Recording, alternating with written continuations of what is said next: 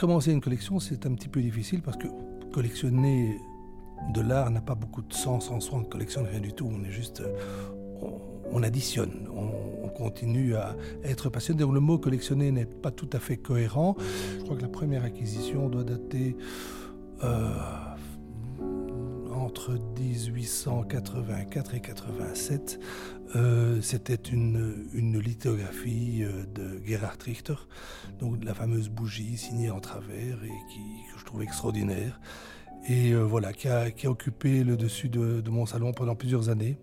J'ai toujours été passionné d'abord par l'art ancien, et puis un beau jour, j'ai eu l'occasion d'être introduit dans un monde assez particulier qui était totalement neuf et révolutionnaire pour moi. J'ai mis du temps à m'adapter, à évoluer. Mais voilà, c'est devenu naturel. Euh, à partir du moment. La différence entre l'art contemporain et l'art ancien est pour moi clé. L'art contemporain demande une remise en question permanente. Tandis que l'art ancien se base sur des faits établis, sur des, des, valeurs établies. Je ne parle pas d'argent, mais je parle de, de, de techniques, de, de procédés et de, et de réputation d'artiste, tandis que même un artiste connu euh, contemporain peut tomber dans l'oubli, peut faire un autre travail, peut faire un mauvais travail, et donc ça demande une remise en question permanente, et ça, je crois que c'est un élément complémentaire qui euh, voilà, m'a motivé à continuer euh, à passer le plus clair de mon temps dans l'art contemporain, mais ne régnant pas du tout l'art ancien. Pour revenir et abonder dans ce sens, est-ce que la collection est le reflet de la personnalité du collectionneur? Oui, euh, certainement de sa personnalité, mais oui et non, parce que quelque part, un collectionneur évolue à travers le temps et sa personnalité change. Donc, quelque part, ce n'est pas une personnalité, mais de multiples personnalités. Euh, le collectionneur ou les collectionneurs... Euh, parce que parfois certains travaillent en couple, ce qui est en tout cas, ce qui est mon cas. Et donc dans cet esprit-là, c'est une évolution, c'est un partage aussi. Il y a des œuvres qui ont été achetés dans le passé et qui ne seraient plus aujourd'hui, et inversement, parce que les, les, les, points de concentration émotionnelle peuvent évoluer. Donc il y a le thème d'émotion quand même qui, qui revient euh, assez souvent. Oui, c'est l'unique fil rouge, je dirais, dans notre collection. C'est le fil rouge, c'est l'émotion. Il n'y a pas d'autre fil rouge, il n'y a pas un fil rouge intellectuel, ni une passion pour le minimal, ni une passion pour le figuratif ou autre. Je pense que c'est le point commun à toutes les œuvres, une émotion qui est censée perdurer et ne pas être passagère. Est-ce que la relation à l'artiste est importante? Elle est riche. Dire qu'elle est importante, non. Je dirais, elle est, elle est presque de trop. Pour moi, il faut d'abord euh, voir le travail sans être influencé par l'artiste. Parce que l'artiste peut avoir une personnalité qui nous déplaît profondément, mais avoir un travail remarquable. Et inversement, on peut être totalement séduit par l'artiste, alors que son travail est, certes bon, mais pas suffisamment bon. Donc globalement, il vaut mieux être, euh, ne pas avoir de contact avec l'artiste dans un premier temps pour essayer de, de s'impliquer dans son travail. Et si par après on a la chance de le connaître, c'est toujours enrichissant. Même si on est déçu par la personnalité, parce qu'il y a certains artistes qui parlent plus d'argent que d'œuvres, ça n'empêche pas qu'ils peuvent avoir un talent extraordinaire. Et, inversement, ça peut influencer aussi le public. Je pense à, Damien Hirst, par exemple. Damien Hirst est considéré comme, euh, je dirais, un homme d'affaires, euh, un financier presque, un homme de marketing exceptionnel. Et donc, ça passe presque au devant son travail d'artiste. Mais si on retire tout ça, est-ce que son travail d'artiste n'est-il pas exceptionnel? Je pense qu'il a de la valeur et qu'il faut savoir décoder et retirer l'un de l'autre, même si on est déçu par certains aspects de la personnalité, mais qui peut faire partie du travail, comme Andy Warhol, euh, je dirais, c'était partie intégrante de son travail. Est-ce qu'il y a un fil rouge ou est-ce que vous avez une sorte de méthode pour, euh, pour collectionner? Oui, je vous l'ai dit tout à l'heure, le seul fil rouge, c'est l'émotion. Donc il n'y en a pas d'autre. Alors une méthode pour collectionner, oui, parce qu'on est bien sûr très limité financièrement. Donc globalement, qu'est-ce qui compte? Mais, euh, Si, je dirais, on a une opportunité d'achat et qu'on est en foire, on va revoir beaucoup d'œuvres. Et puis on va essayer de ne pas se décider tout de suite, sauf si ça, correspond à quelque chose qu'on recherchait depuis longtemps et, et, qui correspond bien. Et donc globalement, ben, on va se retrouver avec un, potentiel d'achat relativement important. Euh, je vais dire, on va dire une dizaine d'heures, par exemple. Et dans cette dizaine d'heures, on va dire, ben voilà, on peut en acheter qu'une ou deux ou, ou, pas. Et, puis alors on va se décider. Et c'est une bonne méthode pour, pour, pour euh, avoir une certaine évidence dans, les, dans, dans, le résultat de l'émotion. Si, si, si j'aime beaucoup l'œuvre A et j'aime beaucoup l'œuvre B, et que je peux n'en acheter qu'une des deux, eh bien, naturellement, il y en a une qui va se, se dessiner. Et je pense qu'il euh, il y a certains artistes qu'on voulait acheter et qui, sont, qui passent toujours en, B, en B, en B, en B, qui ne sont jamais acquis pour finir. Mais quelque part, c'est une, méthode d'élimination naturelle, mais c'est l'émotion qui, est, qui, va être, qui va dicter en tout cas le mode de fonctionnement.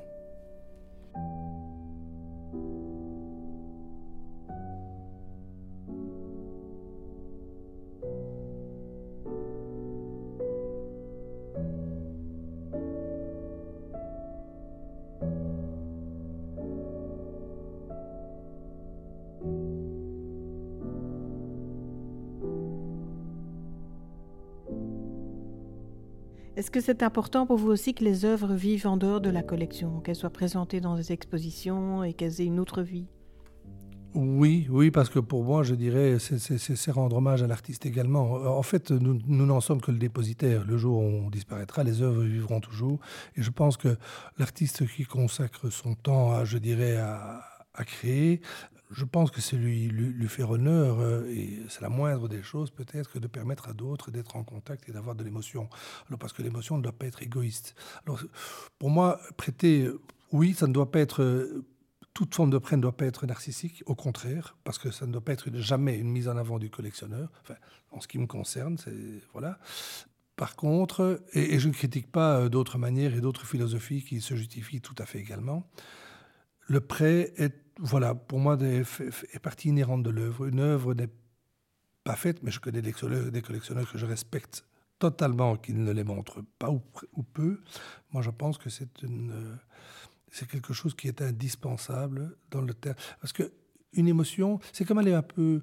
Je, vais caricaturer, je, déborde un petit peu la question. Aller au cinéma tout seul, ça m'amuse moins que d'y aller avec quelqu'un. Pourtant, euh, le contact est unilatéral entre le film et soi-même. Au moment du film, on ne le partage pas vraiment. Mais être avec quelqu'un qui partage le même type d'émotion a vraiment du sens. Pour moi, l'émotion, ça se partage. Une bonne bouteille, ça ne se boit pas tout seul. Une bonne bouteille de vin, c'est le partage qui fait que, que c'est merveilleux. Et donc, pour l'art, c'est exactement la même chose, même si on n'est pas là. Alors, quel est le rôle du collectionneur? Parce qu'on parle de plus en plus hein, du collectionneur. C'est quand même un sujet qui est très, très dans l'actualité ces derniers temps. Comment est-ce que vous, vous voyez le rôle du collectionneur dans le monde de l'art contemporain, dans le champ de l'art contemporain? Je pense que le collectionneur n'a pas vraiment de, de, de, rôle, si ce n'est que celui qu'il se donne, mais, celui, mais le seul rôle qu'il peut avoir, c'est de participer à un échange et un partage. Il y a des collectionneurs qui ne montrent pas. Donc, est-ce que voilà, ils ont un autre mode de fonctionnement qui n'est pas ni mieux ni moins bien, qui est juste différent. Donc, j'ai du mal à parler de manière globale et générale, mais pour moi, de manière globale et générale, mais je sais que je vais exclure certaines personnes, euh, le rôle du collectionneur est certainement de partager son émotion avec d'autres, qu'ils soient plus ou moins proches, voire inconnus. Est-ce qu'une collection a une fin? Une collection n'est pas une fin en soi. Enfin, en parlant d'œuvres d'art contemporain. Donc, donc forcément, elle n'a pas de fin, puisqu'elle n'a pas de... Euh, le, mot, si je collectionne les étiquettes comme Wim Delvoye, les étiquettes de la vache qui rit, bah, le but c'est d'arriver à avoir la totalité, à avoir une collection complète. Une collection de timbres peut avoir aller dans un certain sens parce qu'elle a un cadre bien limité, elle a des normes en termes de qualité, et là, je dirais, un objectif bien précis. Alors collectionner de l'art contemporain, elle a une fin, euh, pas pour moi, mais prenez les Herbert par exemple. Euh, les Herbert ont, collectionné euh, l'art minimal et conceptuel pendant, pendant des années. Et puis, l'art a tellement évolué qu'ils ont considéré que la, nouvelle direction que prenait l'art leur correspondait moins. Eh bien, ils ont continué à collectionner, mais collectionner quoi? Ils ont collectionné, ils ont documenté leur collection et, ils continuent à acquérir des pièces servent, qui servent à éclairer une partie de l'histoire de l'art qui est absolument extraordinaire. Donc c'est un autre travail. Et dans ce sens-là, ça ne prend pas de fin parce qu'ils y travaillent de manière émotionnelle.